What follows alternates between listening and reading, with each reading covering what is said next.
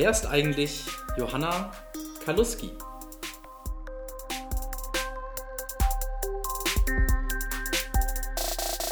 Ich stand eben vor der Friedenskirche, ähm, wo wir als Gemeinde arbeiten, unsere Gottesdienste feiern. Und dann kam eine junge Frau auf einem Longboard angefahren, sehr schwungvoll, mit einer Stirnlampe auf dem Kopf. Äh, sie ist erst vorbeigefahren und dann kam sie zurückgelaufen. Das war Johanna. Johanna, schön, dass du da bist. ja, hallo. Ist äh, das Longboard dein ähm, Fortbewegungsmittel der Wahl hier in Osnabrück? Oder? Inzwischen ja. Inzwischen wohne ich so nah dran an allen meinen Städten des Lebens, dass, dass das keine großen Distanzen sind und mhm. entweder laufe ich oder ich fahre Longboard. Das ich heißt, du, du hast vorher weiter weg gewohnt? Ja, ich habe vorher in Hellang gewohnt und da bin ich sehr, sehr gerne und viel mit dem Fahrrad gefahren. Ja. Jetzt wohne ich in der Johannesstraße, da ist alles so dicht. Das ist näher, näher. Äh, was sind sonst die Wirkungsstätten, in denen du dich aufhältst? Das Kinderkrankenhaus, mhm. da bin ich viel und gerne, weil ich da arbeite. Mhm. Ähm, ich gehe gerne ins Schwimmbad, ab und zu in die Boulderhalle. Welches Schwimmbad dann? Moskau-Bad, Nettebad? Mm, das wechselt. Das wechselt. Moskau-Bad war immer am nächsten dran und auf meinem Arbeitsweg. Jetzt ähm, wohne ich selber so zentral, jetzt kann ich überall hinfahren. Ja. Ähm, du bist, Menschen, die dich kennen, werden das wahrscheinlich unterschreiben können, du bist eine sehr sportliche Person. Ja. Äh, also dessen nicht umsonst bist du mit dem Longboard unterwegs. Was machst du so in deiner Freizeit an Sport? Schwimmen kam gerade schon vor. Genau, ich gehe extrem gerne viel schwimmen. Allerdings ähm, würde ich es nicht direkt als Sport bezeichnen, aber ich gehe extrem gerne tanzen. Mhm. Ich tanze einen brasilianischen Paartanz, der Forró heißt, mhm. ähm, mit dem ich sehr, sehr viel Zeit verbringe. Aber ansonsten an Sport eigentlich mh, mm, alles ein bisschen und nicht so richtig. Mhm. ja. Man hat mir erklärt, dieser Tanz Forró, also Betonung hinten und in der Mitte wird gesprochen wie ein H. Ja. Geschrieben wird es Forro, also F-O-R-R-O. Ja, genau, mit ähm, Akzent was, am Ende. Mit Akzent am Ende, genau. Der geht so nach hinten hoch. Richtig. Genau. Äh, was ist das für ein Tanz? Was macht diesen Tanz aus? Oh, ähm, was diesen Tanz ausmacht, ist, dass es ein Paartanz ist, der aus Brasilien kommt und ein sehr inniger Tanz ist. Dabei geht es überhaupt nicht um die Präsentation nach außen oder um darum, wie es aussieht, dass man Show macht, sondern es ist ein Tanz, der zu zweit getanzt wird. Und es geht auch um die Verbindung von zwei Menschen miteinander mit der Musik. Mhm. Wir haben jetzt äh, aktuell, gerade sind unsere neuen Programmhefte aus dem Druck gekommen. Die hätten wir jetzt eigentlich verschickt und verbreitet. Manche Veranstaltungen werden wahrscheinlich ausfallen. Mhm. Da war auch ein Workshop oder ist auch ein Workshop da beim äh, Foro-Tanzen. Foro-Tanzen. ähm, was erwartet Leute da, wenn sie das machen? Also ich habe in der Schule mal so ein paar Standardtänze gelernt. Ist das vergleichbar? Auf jeden Fall ist es deswegen vergleichbar, weil es immer einen Grundschritt gibt. Mhm. Ähm, trotzdem sehe ich den Forró anders als die anderen Tänze, weil dieser Grundschritt oft aufgebrochen wird und man da sehr viel improvisieren kann und darf. Wer mag, kann sich natürlich immer an den Grundschritt halten, das ist immer richtig. Mhm. Ähm, aber beim Vorhor geht es viel auch darum, die Musik zu interpretieren und auch die Reaktion des Gegenübers zu spüren. Mhm. Dementsprechend darf man sich da auch frei fühlen, sich davon zu lösen. Mhm. Und ist es dann auch so wie beim klassischen Tanzen, dass einer leitet und ein anderer geführt wird? Oder? Ja, typischerweise ist das so. Je länger man den Tanz tanzt, desto mehr lösen sich diese Rollen mhm. aber auf. Mhm. Vor allem ist es, so wie ich das erlebe, gar nicht mehr geschlechterspezifisch, ähm, dass mhm. der Mann immer führt und die Frau immer folgt. Im Gegenteil, mhm. ich führe selber extrem viel und ich liebe das. Mhm. Und es kommen inzwischen auf Partys oder Festivals auch Männer auf mich zu und fragen, ob sie von mir geführt werden können. Ah, spannend. Männer tanzen mit Männern, Frauen tanzen mit Frauen und je erfahrener man mit dem Tanz ist, desto mehr gibt man auch diese eindeutigen Führungsrollen ab, sondern mhm. man nennt das dann Liquid Leading. Okay, ähm, und das ähm, funktioniert aber nur, wenn man länger auch mit demselben Partner, mit derselben Partnerin tanzt, oder? Nee, das kann auch mal spontan zwischen zwei Menschen entstehen, wenn man merkt, man versteht sich. Also das okay. geht überhaupt nicht mit allen Menschen und es geht überhaupt nicht schnell, ja. aber es kann. Okay. Wie bist du darauf gekommen? Ich hatte damals einen brasilianischen Freund in Hannover, der gerne mit mir einen Standardtanzkurs machen wollte und ich hatte grundsätzlich Lust dazu, aber er hatte halt noch nie getanzt und mhm. ich konnte das schon. Ja, und dann habe ich halt gesagt, also ne, ganz ehrlich, so einen Anfängerkurs mache ich mit dir jetzt nicht nochmal. Das hat mich dann irgendwie gelangweilt und ähm, dann hat er gesagt, gut, dann machen wir halt was, was wir beide noch nicht kennen. Er kannte es tatsächlich auch noch nicht. Seid ihr euch auch auf die Füße getreten oder ging das? Mm, das beantworte ich ja, okay, das bleibt ein Geheimnis. Nee, ich glaube cool. nicht, es ging schon. Wie oft machst du das so? Jetzt, seit ich hier wohne, nicht mehr so oft. In Hannover habe ich das sehr oft gemacht. Ähm, da habe ich selber unterrichtet und war dann zweimal die Woche eigentlich in Hannover unterwegs und bin dann auch am Wochenende noch viel, viel gereist. Mhm. Ähm, seit ich in Osnabrück bin, wollte ich mich erstmal mit meinem neuen Arbeitsleben irgendwie zurechtfinden. Ja. Eine neue Stadt, eine neue Wohnung, alles neu erstmal kennenlernen und mich selber auch kennenlernen, wie es ist in einer neuen Rolle. Deswegen habe ich da erstmal soziale Aktivitäten ziemlich zurückgeschraubt. Ja. In Hannover hast du studiert? Ja, da wie lange war, wie lang warst du da? Insgesamt fast acht Jahre. Acht Jahre.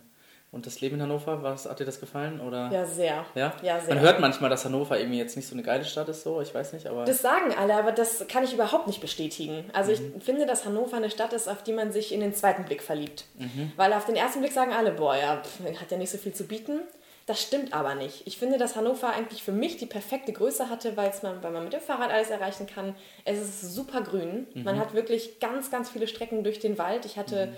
Fünf Kilometer Arbeits- oder Uniweg nur durch den Wald.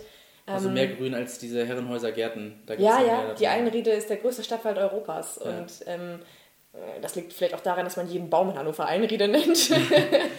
Aber generell ist Hannover viel grün und es, ähm, alle, alle Dinge, die ich in meinem privaten Bereich machen möchte, wie singen, tanzen, schwimmen, Freunde treffen, schöne Cafés, draußen rumliegen, Mhm, Das ging da gut. das ging da alles super. ja. Du hast da studiert, was hast du studiert? Medizin, Medizin. ja. Du bist extra auch dafür nach Hannover gezogen? Genau, ich habe dafür, ich habe halt nur in Hannover einen Studienplatz bekommen. Mhm. Also ich war, habe noch so einen Nachrückerplatz bekommen, wo ich dann erst drei Tage vor Studienbeginn das äh, Beginn das Go gekriegt habe. Ähm, dann war es deswegen eigentlich ein Überraschungsplatz, aber das war auch meine einzige Chance. Hast du auch schon als kleines Mädchen gesagt, ich möchte Ärztin werden? Ich habe als kleines Mädchen gesagt, ich würde gerne die Praxis meines Papas übernehmen, Ah, ja. ohne wirklich zu wissen, was das bedeutet. Und naja, irgendwie als ich dann älter wurde, habe ich gemerkt, ja, es, ich finde Medizin nach wie vor total spannend und richtig toll. Wollte mich aber eigentlich nie hundertprozentig darauf festlegen, weil ja, wer weiß, was es noch alles so gibt, was ich nicht kenne. Aber mir ist irgendwie nichts Besseres begegnet und ich habe dann gesagt, ja, dann ist halt Medizin, ich freue mich drauf. ja. Du arbeitest jetzt hier in einem ähm, Kinderhospital, darf man den Arbeitgeber nennen? Ich glaube schon, oder? Das christliche Mhm. Ja, klar. Kinderhospital hier in Osnabrück. ähm, wie kam diese Entscheidung zustande, dass du gerne im Bereich Kindermedizin arbeiten möchtest? Ähm, ich bin jemand, der sich mit Entscheidungen nicht ganz leicht macht, ähm, aber das fiel mir irgendwie ziemlich leicht, muss ich sagen. Ich habe immer schon einen guten Zugang zu Kindern gehabt und Jugendlichen, habe in meiner Jugend- und jungen Erwachsenenzeit selber viele Kinder- und Jugendgruppen geleitet, habe so Kindergottesdienste gemacht, ich habe andere Gruppen angeleitet, ich habe viel mit eigenen Geschwistern, ich bin in einer sechsköpfigen Familie, also mit sechs, fünf Geschwistern aufgewachsen. Ich weiß nicht, ich hatte immer einen guten Zugang zu Jugendlichen und Kindern und das, das liegt mir einfach. Das, und du hast jetzt letztes Jahr dein Studium beendet? Oder? Ja, Mhm. Ja, richtig. Und bist dann direkt hier nach Osnabrück gezogen. Genau, ja, direkt nicht ganz. Ich habe ein halbes Jahr Pause gemacht und so ein Ja. bisschen Dinge getan, die ich machen wollte. Und, Zum ähm, Beispiel? Vorhauttanzen. Das heißt, du bist dann nach Brasilien geflogen, hast es da gelernt? Oder? Nee, nee, ich meine, in Brasilien war ich wegen, während meines Studiums schon, Ja. ähm, aber tatsächlich da, wo ich gewesen bin, kommt der Vorhaut zwar her und ich habe geho gehofft und gedacht, oh super, jetzt lerne ich total viel, Ja. aber Pustekuchen, die haben dann immer noch getanzt wie vor 100 Jahren. Ja. Ähm, dementsprechend wurde ich dann eher als Profi vom Vorhor da gesehen, das war ziemlich lustig. Aber ich habe in dieser Zeit viel Vorhor getanzt, indem ich selber einfach ähm, in Deutschland viel auf Festivals gefahren bin und da selber Workshops gegeben oder auch genommen habe. Es gibt richtige Festivals für diesen Tanz. Ja, die Szene ist total am explodieren. Also Ja. es gibt wirklich überall in allen möglichen Städten sind so kleine Vorhorszenen, die plopp, plopp, plopp überall auftauchen. Ja. Und es gibt inzwischen, so in den Sommerzeiten, fast wöchentlich Festivals, wo man nur Vorhor tanzen kann. Spannend. Ja. Ja. ich bin noch nicht auf den Trichter gekommen, aber vielleicht mache ich dann bei dem Workshop mit und bin danach total Ja. begeistert. Gerne. ähm, mir fehlt vielleicht ein bisschen das äh, Körper- und Taktgefühl dafür, aber vielleicht kann ich das ja noch lernen. Mit Sicherheit. Sehr gut. Ich glaub, und kann ähm, wann hast du hier in Osnabrück angefangen zu arbeiten? Am 1. Juli 2019. Also noch nicht ganz ein Jahr, Richtig. Dreivierteljahr jetzt. Genau. Hast du so einen Moment ähm, jetzt so aus dem ersten Dreivierteljahr in der Arbeit, an den du dich am liebsten zurückerinnerst? So Ja. ein- Ähm, es, gibt, es gab den, also erstmal den ersten Arbeitstag. Ich wurde Ja. begrüßt mit Eis für alle. Oh, sehr gut. Es war im Sommer, ja, es war heiß. Ja, genau. Das war der Geburtstag vom, vom CKO. Acht, acht Jahre gab es das dann und es gab Eis für alle, aber das war eigentlich nur ein Witz. Eigentlich war der schönste Moment. Also es gab kein Eis. Doch, es Doch, es gab gab- Eis, okay. aber der schönste Moment war ein anderer. Ja, okay. Ähm, der schönste Moment war, als ich, ähm, da habe ich gemerkt, dass ich in der Kinderkunde richtig bin. Es gab eine Familie, die mehrere Wochen bei uns ähm, sein musste und die hatten einen Migrationshintergrund und haben uns eigentlich kaum verstanden. Und das Kind hatte aber eine ganz schwierig einzustellende Epilepsie und war deswegen lange bei uns. Und dann kam irgendwann der Tag, dass sie entlassen werden durften und ich spreche aber kein Rumänisch und dementsprechend ähm, musste ich denen irgendwie mit Händen und Füßen mitteilen, dass sie gehen dürfen. Das Mädchen war vier Jahre alt und ja, ich habe einfach dann dem Papa das ein bisschen versucht zu erläutern und dann irgendwann habe ich mich hingehockt und dem Mädchen die Arme ausgebreitet Ja. und sie hat mich angestrahlt, ist auf mich zugerannt und hat mich so bumm umgeschmissen, Ja, cool. dass ich gemerkt habe, okay, das war schön. Ja. Aber das heißt, der schönste Moment ist einer, wo ähm, eigentlich jemand gehen darf. Also wenn die Leute fertig ja. sind bei dir, das ist wahrscheinlich so im Krankenhaus. Das ist meistens so, ja. Also ja. ich muss sagen, dass man als Kinderärztin oft die leidliche Aufgabe übernimmt, dass man diejenige ist, die den Kindern wehtut, mhm. weil ich ja diejenige bin, die das Blut abnimmt. Ich bin diejenige, die irgendwie dafür sorgt, dass Untersuchungen gemacht werden, die die Kinder meistens natürlich nicht wollen. Klar, mhm. keiner will das. Mhm. Aber es, naja, man kann halt versuchen, Kinder abzulenken. Man kann so eine bestimmte Creme auftragen, die den Schmerz nimmt. Was ähm, machst du zur Ablenkung? Hast du irgendwelche besonderen Moves, die du so hast, so um die. also das muss man kurz erklären. Ihr habt ein Pfeifgeräusch gehört und das hat sie mit ihrer Zunge äh, gemacht, die sie so, wie, wie nennt man das? So gerollt hat. Ja. ja. Keine Ahnung. Aber das ist wahrscheinlich also, lustig für Kinder. Ja, genau. Ja. Also dann ist erstmal so, hä, ein Irritationsmoment und dann mache ich andere Dinge. Dann mache ich irgendwelche Grimassen oder ich blase die Backen auf oder irgendwelche lustigen Geräusche oder klimper ja. mit dem Schlüssel. Manch, also, Lernt man das im Studium? Nö. Aber das hast du von vornherein drauf gehabt wahrscheinlich. Ja, das. Man guckt sich auch ein bisschen ab. Man wird irgendwie kreativ. Ja. Hast du dir was von einem Kollegen abgeguckt oder einer Kollegin? Also ja, von der Schlüsselklappern klappern bei Babys hilft total super. Ja, sehr schön. Und äh, gibt es auch einen Moment, an den du nicht gerne zurückdenkst, der für dich besonders schwierig war? Ähm, das ist. Mh, mm, ich glaube, es gibt viele Momente, wo ich merke, da war ich nicht zufrieden mit mir was oft dann daran liegt, dass ich von entweder von meinen Vorgesetzten eine Rückmeldung bekomme, da musst du noch an dir arbeiten, da hast du Anordnungen nicht komplett gemacht oder ähm, einmal weiß ich noch, da habe ich den Anruf von einer Kinderärztin bekommen, die angekündigt hat, dass ein krebserkranktes Kind oder höchstwahrscheinlich krebserkranktes Kind zu uns kommt und ich habe da nicht rechtzeitig den Schalter bei mir umgelegt, dass ich das allen Kollegen sagen muss, damit das Kind möglichst schnell behandelt wird. Mhm. Das heißt, ich bin mit Schuld daran gewesen, dass die Behandlung sich hinausgezögert hat. Mhm. Und das ist natürlich schlecht. In mhm. so einem Fall kann es schon, also in, in, diesem Fall war das nicht so dramatisch, aber es kann dramatisch sein. Mhm. Und dementsprechend ähm, lerne ich natürlich auch viel durch Fehler. Mhm. Ja. Und dann durch eigene Fehler, die Konsequenzen haben, möglicherweise auch für das Leben oder das Wohl von anderen? Ja, in dem Fall hat, führt es dann dazu, dass das Kind einfach bis in den späten Abend ähm, noch behandelt werden musste. Es musste in ein anderes Krankenhaus verlegt werden. Das hat sich alles in eine ungünstige Zeit gezogen. Mhm. Es hat, soweit ich weiß, keine gesundheitlichen Schäden davon getragen. Das hat mir meine Oma zurückgemeldet, mhm. aber trotzdem ist es einfach ein blöder Ablauf. So, das ja. hätte ich besser machen können. Ja. Und ähm, hast du so, also ich, ich vermute, du wirst ja auch mit Situationen konfrontiert, wo es im wahrsten Sinne des Wortes um Leben und Tod geht, wo Kinder irgendwie schwer krank sind. Mhm. Wie wie gehst du damit um? Wie schafft man das? Gerade bei Kindern. Ja, glücklicherweise bin ich damit noch nicht so direkt akut konfrontiert worden. Es gab bei unserer Notaufnahme, auch als ich anwesend war, schon mal wirklich brenzliche Situationen mit Intubationen, also wo Kinder nicht mehr alleine atmen können, sondern von mhm. uns dann ähm, Hilfe brauchen und beatmet werden. Da war ich aber aktiv bisher noch nicht involviert. Ich habe das immer mitbekommen und manchmal auch Patienten behandelt, wo ich wusste, dass die Diagnose wirklich äh, gravierend ist aber ich selber musste die nicht akut behandeln. Also mit solchen wirklich brenzlichen Notfallsituationen habe ich bisher noch nichts zu tun gehabt. Trotzdem bekommt man das mit. Und dann, ähm, ja, dann denkt man eigentlich nicht mehr so viel darüber nach, was bedeutet das jetzt für den Patienten, sondern wie funktioniere ich jetzt richtig? Mhm. Was muss ich jetzt alles machen? Was passiert jetzt als nächstes? Welche Person muss ich anrufen? Welche Maßnahmen sind hier sofort zu ergreifen und welche haben noch etwas Zeit? Mhm. Also ich habe da keine Zeit zu reflektieren, ähm, mhm. was passiert gerade mit dem Menschen, wie fühlt er sich? Ich versuche das manchmal, oder ich nehme mir das eigentlich vor, dass ich mich dann manchmal an die Eltern widme oder wende und sage, okay, das ist so der Idealfall, dass sich immer wieder eine Person rauszieht aus dem Geschehen und dem Elternteil erklärt, was gerade passiert. Mhm. Denn wenn man Eltern vor die Tür setzt, das wäre mein erster Impuls gewesen mhm. eigentlich, in Ruhe haben und in Ruhe arbeiten können, dann, ähm, dann machen Eltern sich extrem viele Sorgen und das kann man natürlich nachvollziehen. Und da habe ich auch ähm, mir das irgendwann mal überlegt und gemerkt, hm, ist bestimmt besser für Eltern, wenn die dabei sind und sehen, was wir alles machen und auch sehen, mhm. dass wir alles geben. Mhm. Und wenn dann ab und zu jemand rausgeht und ihnen erklärt, was wir machen, dann hilft das sehr. Mhm. Also auch wenn ich Untersuchungen bei Kindern mache, zum Beispiel eine Liquorpunktion, also eine Punktion, um ans Nervenwasser zu kommen, muss ich auch die Aufklärung machen. Und da merke ich, dass Eltern sehr dankbar sind, wenn man ihnen viel erklärt. Ja, also viel Kommunikation, damit sie wissen, was passiert Absolut. mit ihrem Kind. Absolut. Ja. In diesen Situationen setze ich jetzt dann tatsächlich dann vor die Tür, weil das Routineeingriff ist mhm. und die Kinder dafür etwas sediert werden, dass sie in so einem Dämmerschlaf sind. Mhm. Ähm, trotzdem ist es da einfach besser, wenn Eltern nicht dabei ja, sind. Ja. Und äh, wenn du Feierabend hast, ähm, du wäschst dir deine Hände und machst die Tür zu und gehst nach Hause, ist dann der Job abgehakt? Das kommt sehr darauf an, mhm. ähm, ob ich zufrieden mit dem war, was ich gemacht habe oder nicht. Wenn ich merke, dass ich Fehler gemacht habe oder unzufrieden mit mir war oder es auch mal Schwierigkeiten zwischen dem Personal oder so gab, irgendwas, was mich beschäftigt, dann ist es natürlich noch nicht abgehakt. Ja. Und auch wenn ich weiß, das sind Patienten, wo Diagnosen im Raum stehen, die gravierend sind, dann denke ich darüber auch noch mehr nach.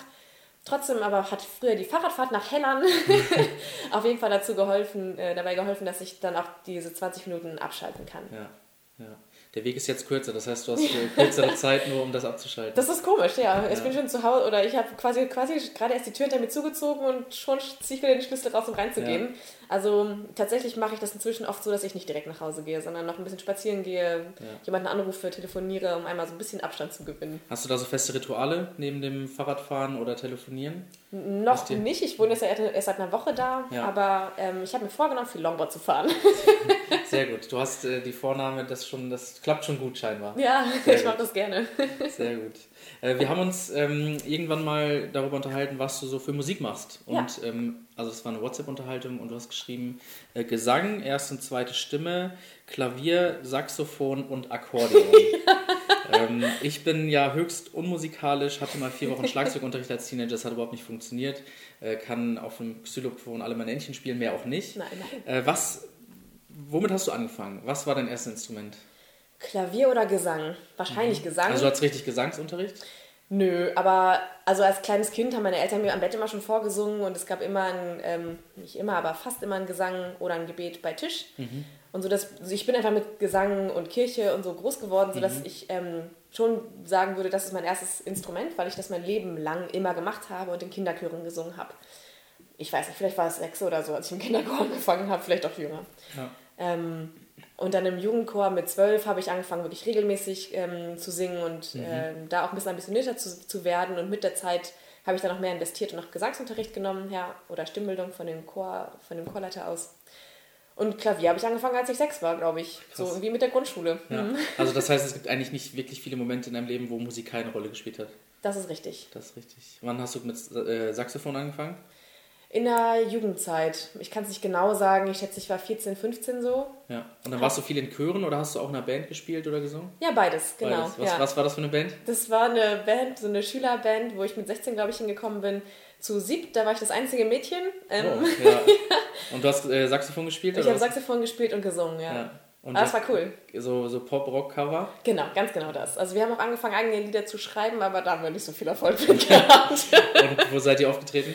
In der, also in schulischen Kontexten, hauptsächlich so auf Schülerpartys oder ja. auch in privaten, privaten Feiern dann. Ja. Ja, und äh, seit kurzem spielst du Akkordeon. Richtig, ich, ich genau. Glaub, du, bist die, du bist die einzige Person, die ich kenne, die irgendwann in einem äh, jungen Erwachsenenalter mit Akkordeon angefangen hat. Mhm. Wie kam es denn dazu? Das hat mit Verhort zu tun, weil dieser, dieser brasilianische Tanz, der basiert halt auf drei Instrumenten und die meisten Leute lachen, wenn ich das sage. Das ist tatsächlich Akkordeon, mhm. Sabumba, eine Basstrommel und Triangel. Ja. Die können vielleicht auch nicht spielen. Siehst du? Sehr gut. Ja, das habe ich auch mal gemacht, aber es ist... Es also ist nicht so einfach, wie es aussieht wahrscheinlich. Genau, ja. und ich muss auch sagen, wenn der Trianglist oder wie auch immer das heißt, das wirklich drauf hat, das rockt, was das Zeug hält. Also der kann wirklich einheizen. Wenn der was kann, dann macht das extrem viel Spaß. Also wirklich. wenn das jemand hört, der professionell oder semi-professionell Triangel spielt, ich möchte dich gerne interviewen und mit dir über das Triangelspiel spielen. Gut, ich kann da mal jemanden dran holen vielleicht. und wo stehst du jetzt mit dem Akkordeon? Also wie, wie sind deine Skills? Also, ähm, tja, wie sind meine Skills? Weihnachtslieder kriege ich safe hin, würde ich sagen. Ja, sehr gut. Aber ich bin dann noch nicht so selbstsicher, dass ich also ich fange jetzt an so ein bisschen mit Improvisieren. Ich fange jetzt an, andere Griffbilder mal zu, auszuprobieren. Ja, ich würde mich ja immer noch auf jeden Fall als Anfänger einstufen, aber ich, also ich kann auf jeden Fall musizieren, würde ich sagen. Sehr gut. Ich habe was Neues gelernt, weil ähm, ich, ich, bringe Akkordeon immer in Verbindung mit so einem norddeutschen Shantycore, der Aha, irgendwie ja. Bier trinkt und so Schifferklavierlieder singt. Ähm, dass es auch mit dem brasilianischen Tanz in Verbindung steht, das war mir neu. Also ich bin froh, äh, dass ich das jetzt gelernt habe hier. Ja. Ähm, Tango hat auch viel Akkordeon. Ach ja, ja, das sind alles so Genres, sowohl Lied als auch Tanz, die mir sehr, okay. die sehr weit weg sind von meinem alltäglichen Leben. So. Ähm, aber deswegen mache ich das ja hier, um ein bisschen über meinen Tellerrand zu gucken. Sehr gut. Ähm, auf welche Art und Weise ist Musik für dich auch ein Ausdruck, irgendwie ähm, mit deinem Leben umzugehen, mit Stimmung zu erzeugen, Stimmung loszulassen? Ähm, ist, das, ist das was, was nebenbei passiert oder ist es für dich so ein wichtiges Element? Ich merke, dass es zunehmend wichtiger wird. Irgendwie war früher vor allem Singen und Klavier waren so ein bisschen Verpflichtungen, die ich sowieso in meinem täglichen Leben hatte. Und ich bin eh zum Chor gegangen, ich bin eh zum Klavierunterricht gegangen. Aber jetzt, wo ich diese Verpflichtungen nicht mehr regelmäßig habe, merke ich immer wieder, dass es Momente in meinem Leben gibt, wo mir das einfach fehlt. Mhm. Wo ich einfach merke, boah, ich jetzt irgendwie, ich fühle mich gerade unausgelastet oder ich fühle mich gerade nicht entspannt. Ich hätte jetzt gern Klavier oder ich würde jetzt gern singen. Und tatsächlich mache ich das auch manchmal, ähm, dass ich dann einfach in eine Kirche gehe, wenn mhm. irgendeine Kirche offen hat mhm. oder ja, ich suche mir einen Raum für mich oder irgend, manchmal auch irgendwas, was eine schöne Akustik hat, wenn ich da irgendwie rankomme und gehe einfach hin und singe. Mhm. Was singst du dann? Mm, manchmal einfach nur Wortsilben. Also mhm. es hat manchmal, manchmal ist es gar nicht ein Lied, sondern es ist einfach nur eine Wortsilbe und ich probiere ein bisschen mit meiner Stimme rum und mhm. guck mal, wie der Raum reagiert. Manchmal auch irgendwie das Erste, was mir einfällt. Und das sind meistens tatsächlich irgendwelche geistlichen Lieder, weil ich das viel im Chor singe. Mhm. Spannend. Du hast gesagt, ähm, schon in der Familie früher wurde zu Tisch gebetet, du bist mhm. damit irgendwie groß geworden. Mhm. Ähm, ich weiß, dass du in Hannover auch in der Kirche warst. Mhm. Ähm, welche Rolle spielt das so in deinem Leben? Das ist auch unterschiedlich und kommt je auf die Lebensphase an mhm. und auch irgendwie so ein bisschen mit den Menschen, mit denen ich mich umgebe. Ich mhm. ähm, habe in Hannover irgendwann diese Gemeinde gefunden, in der ich mich sehr, sehr wohl gefühlt habe und mhm. habe da dann auch wirklich versucht, sehr regelmäßig zum Gottesdienst zu gehen. Im Endeffekt lief es trotzdem nicht mehr als alle zwei Wochen, glaube ich, darauf hinaus, aber das war für mich schon. Ist ja schon, schon ist ja schon regelmäßig. Ist ja schon was, genau. Ja. Ähm, also ich merke, dass, ich, dass mir die Gemeinschaft sehr gut tut, dass mir die Spiritualität sehr gut tut ähm, aber vor allem spüre ich die Begegnung zu Gott beim Singen. Mhm. Das ist für mich eigentlich so der Hauptbestandteil, wo ich mich sehr verbunden fühle. Mhm. Ähm, und deswegen glaube ich, spielt Singen für mich auch generell so eine große Rolle. Mhm. Da fühle ich mich einfach verbunden. Und wenn das in, im spirituellen Zusammenhang ist, natürlich mit der Musik, mit den Menschen, aber vor allem mit Gott und Heiligem Geist, irgendwie, mhm. das habe ich den Eindruck, dass ich das spüre. Mhm. Aber auch wenn ich im Chor singe oder wenn ich auch in kleineren Ensembles singe, irgendwie mit Menschen zusammen mhm. bin, dann finde ich, passiert da so eine enorme Verbindung, das hat für mich was Heiliges. Mhm. Spannend, weil du warst ja, äh, wenn ich das richtig in Erinnerung habe, in der 316, äh, mhm, ja, FEG genau. 316 Hannover. Ja. Äh, das ist eine Freikirche, die ist auch noch gar nicht so alt, ich glaube noch keine zehn Jahre, ich weiß richtig, nicht genau. Nee, sechs ist, ähm, Und die treffen sich, genau, die treffen sich in einem in so, einem, in so einer Stadthalle, in so einem Kulturzentrum irgendwie. Kulturzentrum, ja. Ähm, das, der Raum an sich ist sehr wenig sakral, es ist ein schöner Veranstaltungsraum, ja. da spielt eine Band, ähm, und gleichzeitig schilderst du sozusagen in deinen ruhigen Momenten oder wenn du mal runterkommst, gehst du in so eine große Kirche. Ist es, ja. ist es so beides, was du brauchst? Ja, absolut. Ich bin irgendwie mit der Landeskirche groß geworden und das ist das, was ich kenne. Und auch mhm. in der Kirche zu Hause bei meinen Eltern in Wilhelmshaven fühle ich mich nach wie vor sehr wohl. Mhm. Also das ist eine sakrale Kirche, ein ganz normales mhm. Kirchengebäude. Da habe ich früher als, in, also als Jugendliche viele, viele Konzerte gegeben, weil die Chöre meistens in Kirchen singen und dann war es exakt in dieser Kirche. Mhm. Deswegen habe ich da nach wie vor irgendwie eine große Verbindung zu und kann damit viel anfangen. Ich fühle mich auch in normalen Kirchen sehr wohl. Mhm. Ich mag das. Ähm, ich habe nur irgendwie herausgefunden, dass für mich die Freikirchen ein ansprechenderes Kirchenformat irgendwie bieten und mhm. ich mich da besser in meiner Art und in meinem Lebens, ähm, in meiner Lebensart abgeholt fühle und mich irgendwie in den Gemeinschaften und den Gemeinden von Freikirchen wohler fühle. Mhm. Aber dabei geht es mir eigentlich nicht um die Räumlichkeiten. Selbst ja. wenn die Räumlichkeit vielleicht hilft, ein bestimmtes Ambiente zu erzeugen, fühle ich mich in beiden sehr wohl. Mhm. Das ist spannend, weil ähm, Christina Fese, mit der habe ich mich auch schon unterhalten, ähm, hat auch eine ähnliche Vergangenheit, war viel in der Landeskirche, auch familiär ist er groß geworden und ist jetzt auch in der Freikirche. Äh, und sie habe ich auch schon gefragt, gibt es so äh, was, was du in Freikirche manchmal vermisst? was du aus Landeskirche kennst? Oder vielleicht jetzt, du bist bei uns jetzt äh, in der Gemeinde öfter gewesen, warst in Hannover. Gibt es so Sachen, die, wo du dir denkst, ah, die Freikirchen, die machen vieles gut so oder manches gut, aber das, das, da, da können sie nochmal von den alten großen Kirchen lernen? Hm. Naja, das ist, glaube ich, was, was man nicht so wirklich ändern kann. Die Akustik einer Kirche ist, glaube ich, nicht so leicht zu imitieren. Mhm. Ähm, Nee, aber ich vermisse tatsächlich nicht so viel. Mhm. Aber es ist spannend, weil dieser Raum macht ja was. Also du ja. hast es ja schon gesagt, es jetzt wird eine gewisse Stimmung erzeugt. Ich bin auch in der Gemeinde groß geworden, die, ähm, ja, das war eigentlich so ein klassischer Mehrzweckbau. Sehr funktional, sehr wenig auf die Ästhetik geachtet. Äh, und der wird darauf geachtet, dass der Schall möglichst äh, verschluckt wird, sozusagen. Okay. Ähm, und dann fehlt ja vielleicht so eine Dimension. Ja, bestimmt. Also ich finde, dass es manchmal in der Sprache auch störend ist. Wenn es mhm. extrem viel halt, dann ist es auch störend. Dann braucht man schon ein gutes äh, akustisches System, damit das funktioniert. Mhm. Ähm, aber beim Gesang finde ich schon speziell und bei Musik finde ich es auch sehr besonders. Ja. Ja. Was hast du gedacht, als du das erste Mal hier bei uns in der Gemeinde warst, im Gottesdienst? Das erste Mal war bei, war bei einer Gartenparty hier draußen. Ah, sehr gut, sehr gut. beziehungsweise das war auch schon Gottesdienstformat, aber es war halt draußen im Garten und ich dachte, super, ja. total klasse. So, ich, es ist höchster Sommer und ich hatte sowieso keine Lust reinzugehen. Ja. Ich war total dankbar, dass es einen Programmpunkt gab, äh, der mich schön aufgenommen hat, obwohl ich gerade mal eine halbe Stunde in Osnabrück gewesen bin. Stimmt, du bist an dem Tag umgezogen. Ja, ich bin da quasi wirklich eine Stunde vorher mit meinem Fahrrad und Rucksack in der, am Bahnhof angekommen, habe das irgendwo bei einem Freund abgestellt und dann. Das sind mal Prioritäten. Gerade in der Stadt angekommen und das allererste, was du machst, ist, du gehst in eine ja. Kirche. Das bin ich Matze häufig nach wie vor dankbar. ja, du warst bei einem ehemaligen Kommiliton oder ihr habt zusammen studiert. Richtig. Der geht auch mit seiner Frau hier in die Gemeinde und der hat dich mitgebracht. Du hast da, glaube ich, auch übernachtet dann. Genau, ja. Ja, sehr gut. Ja. und äh, dann warst du ja auch bei anderen, bei mehreren Gottesdiensten. Ich versuche es ein bisschen herauszufinden, was wir. Ähm, Richtig gemacht haben. Was, ne, mich interessiert eigentlich eher, was wir anders machen könnten. Wo du denkst, das findest du cool, aber da gibt es Ausbaupotenzial. Also ich habe in Hannover gespürt, dass ähm, ich mich da, glaube ich, in der Gemeinde so wohl gefühlt habe, wie ich schon gesagt habe, weil da viel gesungen wurde. Mhm. Und da gab es am Anfang des Gottesdienstes immer, ich weiß nicht wie viel, 10, 15 Minuten vielleicht von Lobpreis, zu dem auch alle aufgestanden sind und es war klar, jetzt ist Zeit für Lobpreis und jetzt ist keine Zeit für was anderes. Mhm. Und in dieser Zeit habe ich, das fand ich toll. Da habe ich mich einfach irgendwie richtig aufgenommen und abgeholt gefühlt. Und für mich war das schon so der Hauptteil des Gottesdienstes. Also die ja. Predigt war nachher auch immer super, aber ja. das war für mich irgendwie der Hauptbestandteil. Mhm. Ähm, und das habe ich hier ein bisschen beobachtet, dass ähm, die Leute es eher gewohnt sind, sitzen zu bleiben, selbst wenn die Band sagt, wer mag, darf aufstehen. Mhm. Es stehen nicht viele Leute auf und die, die aufstehen, stellen sich an den Rand mhm. sodass sie nicht so im Mittelpunkt sind oder nicht so gesehen werden oder machen sich ein bisschen, finde ich, zu Außenseitern. Mhm. Das fand ich schade. Da habe ich irgendwie gespürt, ich mache das auch. Ich habe mich dann auch am liebsten vor eine Säule gestellt, damit ich irgendwie niemandem im Weg stehe oder so. Aber ähm, ich habe so ein bisschen die Selbstverständlichkeit vermisst, dass alle der Musik jetzt Raum geben, dass alle auch aufstehen. Wir sind eine junge Gemeinde, ich glaube, das können die meisten auch. Mhm. Ähm, ja, das ist das, was mir irgendwie aufgefallen ist. Aber ansonsten, ja, fühle ich mich ja auch sehr wohl. Wir haben da eine ganz bunte Mischung. Wir haben eine Zeit lang, wenn wir auch unsere Gottesdienste reflektiert haben, schon mal gesagt, dass manche Leute kommen äh, wegen der Musik und mhm. trotz der Predigt. Manche kommen wegen der Predigt und trotz der Musik. Ah ja, okay. Also es ist so eine ganz bunte Mischung und ich finde es eine, eine spannende Aufgabe zu gucken, dass, wir einen eigenen, dass man einen eigenen Stil hat ähm, und irgendwie was Eigenes entwickelt, aber ähm, ja, ist dann trotzdem irgendwie schwierig, äh, allen gerecht zu werden. So. Ja, natürlich, das ist ja immer so. Und das ist ja auch ein bisschen das Klingt Ziel jetzt wie eine Ausrede. Ich frage dich, was man verändern könnte und dann so eine Ausrede hinterher. Na, aber das, das ist ja immer so. Also eine Gemeinde hat ja auch ihre Aufgabe, dass sie verschiedene Menschen vereinen möchte. Und das ist ja auch das Glaubenswort oder äh, ich weiß nicht genau, wie das heißt.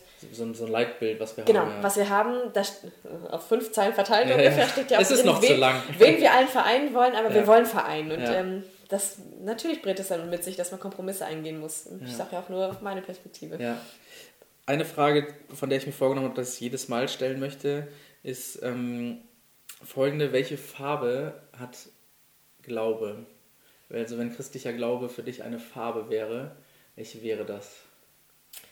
Ich glaube, eine Mischung aus ähm, einem hellem Petrol, so eine Richtung Türkis-hellgrün, was Frisches. Ähm, mhm was Frisches, Munteres. Also frisch und munter. Wo, was kannst du noch mehr beschreiben, was für, für Assoziationen du zu dieser Farbe hast? Ähm, für mich bedeutet das Vitalität und Kraft, sowohl die Farbe als auch Glauben, aber ich beziehe mich dann auf die Farbe. Genau, Vitalität und Kraft, ähm, Spritzigkeit, ähm, aber auch aber auch irgendwie eine Klarheit und dadurch auch eine Ruhe. Mhm. Ich habe auch an Bordeaux Rot gedacht, mhm. weil es, finde ich, dass es, dass es tiefer berührt ähm, und irgendwie was Essentielles bietet und was Bodenständiges. Mhm. Aber ich habe mich irgendwie erstmal für was anderes entschieden. Ja, das ist auch gut. Hier muss man sich auch entscheiden. Ja, los, die Entscheidung gefällt. Sehr gut. Du hast eben gesagt, Glaube spielt in unterschiedlichen Lebenssituationen unterschiedliche Rollen mhm. ähm, oder auch in unterschiedlichen Lebensphasen. War das bei dir so ein durchgehendes Ding, dass du sagst, Glaube war immer irgendwie präsent? Oder ähm, gibt es konkrete Situationen in deiner Woche, wo er besonders präsent ist und manchmal nicht? Oder gab es Phasen, wo er nicht präsent war? Doch, Glaube ist immer bei mir präsent. Und ich glaube, dass es ähm, auch ein ganz, also ein essentieller, hm, ein essentielles Leitbild vielleicht, was du über die Kirche beschrieben hast, ist für mich der, dass der Bibelvers, oder vielleicht auch nicht der Vers, ähm, du kannst niemals tiefer fallen als in Gottes Hand. Mhm. Und ich weiß noch, dass mich einmal ein, ein guter Freund meiner Eltern, der mir auch irgendwie nahesteht, eine Vertrauensperson für mich ist, gefragt hat nach dem Abi, was ich eigentlich machen möchte. und welche, welche Rolle Glauben für mich dabei spielt. Und da habe ich ihm genau das gesagt und total spontan ähm, gesagt, so eigentlich egal, was ich mache, ich werde irgendwo landen, wo ich glücklich bin und ähm, ich weiß, egal was ich tue, ich kann niemals tiefer fallen als in Gottes Hand. Mhm. Und nachdem ich das ausgesprochen habe, habe ich hinterher ganz oft daran gedacht und merkte, das ist eigentlich genau das, was mich beschreibt. Ich habe so ein tiefes Vertrauen mhm. darin, dass das äh, dass alles gut wird. Und wenn es noch nicht gut ist, dann ist noch nicht das Ende. Sehr schön. Dass ich einfach den Eindruck habe, Glaube und Gottes Vertrauen spielt immer für mich eine ja. Rolle. Selbst wenn ich nicht immer, nicht immer bete, selbst wenn ich nicht immer zu, zu Gottesdiensten oder sowas gehe, ist dieses Vertrauen bei mir immer da. Mhm. Ich hab, musste kurz überlegen, ich glaube, es ist, also es ist ein sehr schöner Satz, steht aber nicht in der Bibel. Ich glaube auch. Und auch der mit dem Ende ist ja auch so ein bekannter. Ja, genau, ist auch nicht, aber ist ja. egal. Also ich würde sagen, es ist biblisch, obwohl es nicht in der Bibel steht. So, das könnte man Damit kann ich mich auch anfreunden. Sehr gut. Sehr gut. Ähm, ich habe dich vorher gefragt, über was wir auf keinen Fall sprechen sollen. Und du hast gesagt, äh, Corona, das verstehe ich, weil natürlich aktuell alle Gespräche davon dominiert sind. Ähm, ich umschiffe das ein bisschen. Ähm, inwiefern merkst du im Moment, dass wir in einer besonderen Situation sind? Privat oder beruflich? Oder also, vielleicht beides? Beruflich bin ich erstaunt und ein bisschen erleichtert, muss ich sagen, dass mich nicht eine Welle überrennt oder überrollt, wie ich es ein bisschen erwartet oder befürchtet habe, an besorgten Familien, die erkrankte Kinder bringen oder auch nicht erkrankte Kinder bringen. Ja. Ähm, weil die Kinder ja hauptsächlich von dem Virus jetzt nicht so betroffen sind und auch nicht so schwer erkranken. Mhm generell sind ja sowieso alle Familien dazu aufgerufen, sich und eigentlich alle zu schützen. Und dementsprechend ist es halt sich für eine sehr, sehr gute Maßnahme, dass sie sich auch vom Krankenhaus fernhalten, weil mhm. natürlich sind wir auch ein gewisses Gefahren, bieten wir auch ein gewisses Gefahrenpotenzial. Ja. Ähm, das führt dazu, dass ich irgendwie einen sehr entspannten Sonntagsdienst hatte. das habe ich noch nie gemacht, aber ich habe mir wirklich mal eine halbe Stunde Pause zu Hause im Garten gegönnt. Sehr gut. genau.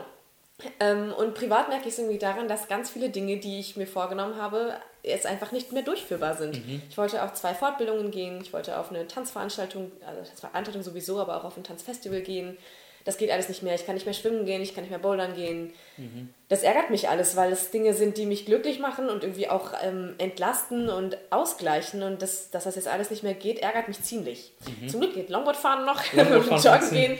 Ja, genau. Ja. Ich, also ich bin, also wenn es irgendwann zu einem Versammlungsverbot kommen sollte, das würde mich schon extrem ärgern, ähm, ja. weil, also, da, äh, ja, das mir vorzustellen, dass ich mich nicht mehr mit meinen Freunden treffen kann ja. oder so. Das also, es betrifft dich in deiner Freizeitgestaltung schon sehr äh, akut, weil du viel unterwegs bist und viel machst. Mhm. Und ist das, fühlst du dich ähm, zu stark eingeschränkt oder würdest du sagen, es ist alles genau richtig so, dass wir jetzt so reagieren? Hm. Ja, das ist Spekulation. Ne? Es kommt, glaube ich, ein bisschen darauf an, wie schwerwiegend dieses Virus ist. Und mal angenommen, es ist so schwerwiegend, wie, ähm, wie es momentan eingeschätzt wird, dann sind die Maßnahmen, die, die momentan ergriffen werden, noch nicht genug, mhm. muss man sagen. Dann muss, man, dann muss wirklich jeder von jedem ferngehalten werden. Und da reicht auch ein Meter Abstand nicht und da reicht wahrscheinlich, da darf man auch nicht mehr in WGs mehr wohnen. Ja. Also, Hast du eine Erklärung dafür, warum sich jetzt Leute auf Klopapier stützen? also ich war jetzt heute einkaufen und was fehlt, ist Zucker, Mehl, Konserven und Klopapier. Ja, das ist mir auch aufgefallen. Das finde ich auch skurril, weil diese, dieses Virus führt ja noch nicht mal zu Durchfallerkrankungen. Ja. Also wäre das der Fall, dann kann, könnte ich ja verstehen, dass die Leute glauben, sie hätten höheren Bedarf, aber das ist ja noch nicht mal so. Das ist ja eine Infektion der Atemwege. Habt ihr im Krankenhaus noch genug Klopapier? Ja. Sehr gut. Zumindest gestern, als ich noch da war, war es noch da. Ich habe es heute nicht gecheckt und bin auch nicht klauen gegangen. Sehr gut. Jetzt haben wir doch über Corona gesprochen. Ähm, ja, ich muss mich fast entschuldigen, nee, das mache ich aber nicht, weil ich die leichte Ironie auch rausgehört habe. Es nervt natürlich, aber irgendwie ist es omnipräsent, so dieses Thema. Ja, ja, ja, ist okay. genau. Johanna, ähm, wir, ich, was ich auch mal am Ende machen wollte, ist, dass die Leute die Möglichkeit bekommen, wie früher so im Radio, wo man sich ein Lied gewünscht hat. Das kann man sich jetzt hier nicht wünschen, weil ich kann es nicht singen. ähm, aber dass man noch jemanden grüßen kann. Du kannst, du hast jetzt die Möglichkeit, oh, wow. äh, noch jemanden zu grüßen, von dem du ahnst, dass er das hören könnte oder auch nicht. Ähm, ja, ich dachte, das könnte so ein, so ein kleines äh, Radio-Feature sein. Okay, da fallen mir natürlich tausend Leute an, aber ich glaube, ganz besonders grüßen möchte ich äh, Matthias. Matthias. Matthias Böckmann? Natürlich. Matthias Böckmann. Der arbeitet bestimmt, ist auch, auch äh, Mediziner. Richtig, genau. Ja. Weil Matze dafür gesorgt hat, dass ich jetzt hier sitze. Irgendwie. Ja. Dadurch, dass er mich mit zur Gemeinde genommen hat, und ich mich in dieser Gemeinde extrem wohlfühle ähm, und wir uns kennengelernt haben, ja. hat er dazu geführt, dass wir hier sitzen. Sehr cool. Matze, ich grüße dich auch, wenn du das hörst. Ich denke, wir werden uns auch irgendwann noch unterhalten. Ähm, Cool, Johanna, ich danke dir für deine Zeit. Sehr gerne. Ähm, und ähm, ja, ich hoffe, dass äh, du auch noch weiterhin so entspannt auf deiner Arbeit sein kannst, wie, ja. wie du gerade berichtet hast. Danke, dass es so ist. das hoffe ich auch. Ähm, ja, das war's. Bis zum nächsten Mal. Bis zum nächsten Mal. Ciao. Ciao.